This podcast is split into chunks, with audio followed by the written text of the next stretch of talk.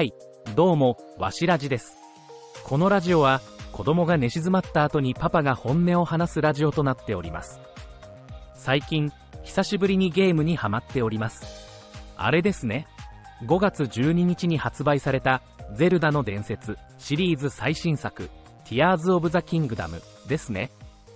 発売から2ヶ月経った今も、暇があれば、数時間ぶっ通しで遊んでしまうぐらいハマっていると言いますか、止めるタイミングを見失うゲームであります。久しぶりのゲーム体験。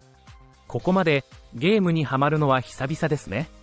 昔は Xbox とか PS2 でアサシンクリード、バイオハザード、ゴッド・オブ・ウォー、グランドセフト・オートなどなど遊んでいましたが、10年ちょっと前に子供が生まれてからゲームをじっくり遊ぶ。時間がなくなり、銃で人をバンバン殺すようなゲームも遊ばなくなりました。最近は子供たちも多少は大きくなり、それこそ子供が寝静まった後に、ドラクエ11とか、今更 3DS 版、マザー2など、ゲームを楽しむようになりました。あ、そうだ、3DS、任天堂 switch で、動物の森はそれなりに遊びました。ずっと気になっていたゼルダ。恥ずかしながら、実は、ゼルダを本格的に遊ぶのは初めてなんです。過去に 3DS で、ゼルダの伝説、ムジュラの仮面をダウンロードにて購入したこともあるのですが、ハマることができず、でも心のどっかで、ゼルダって名作と言われているよなぁ、とずっと気になってて、最近、C。TCH にてスーファミのゼルダの伝説、神々のトライフォースを遊んだんです。それで面白いなと思って、じゃあ、新作も遊んでみようと、今回、Tears of the Kingdom を発売日に購入しました。ゼルダ初心者の感想。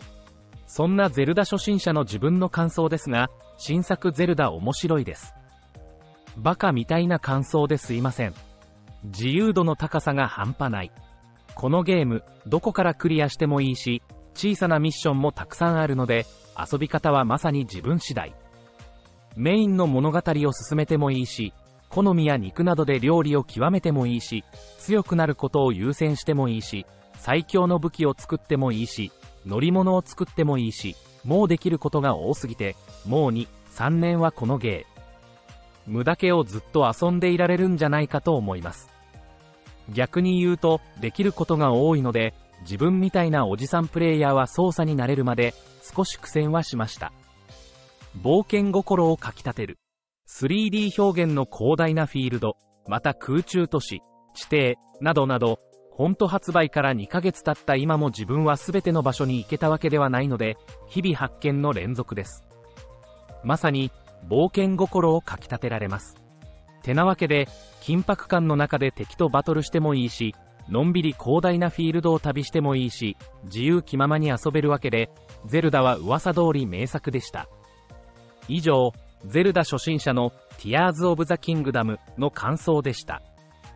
前作遊んでいないしなぁという人も、私のように特に問題なく楽しめると思うので、おすすめです。今日はここまで。では、また。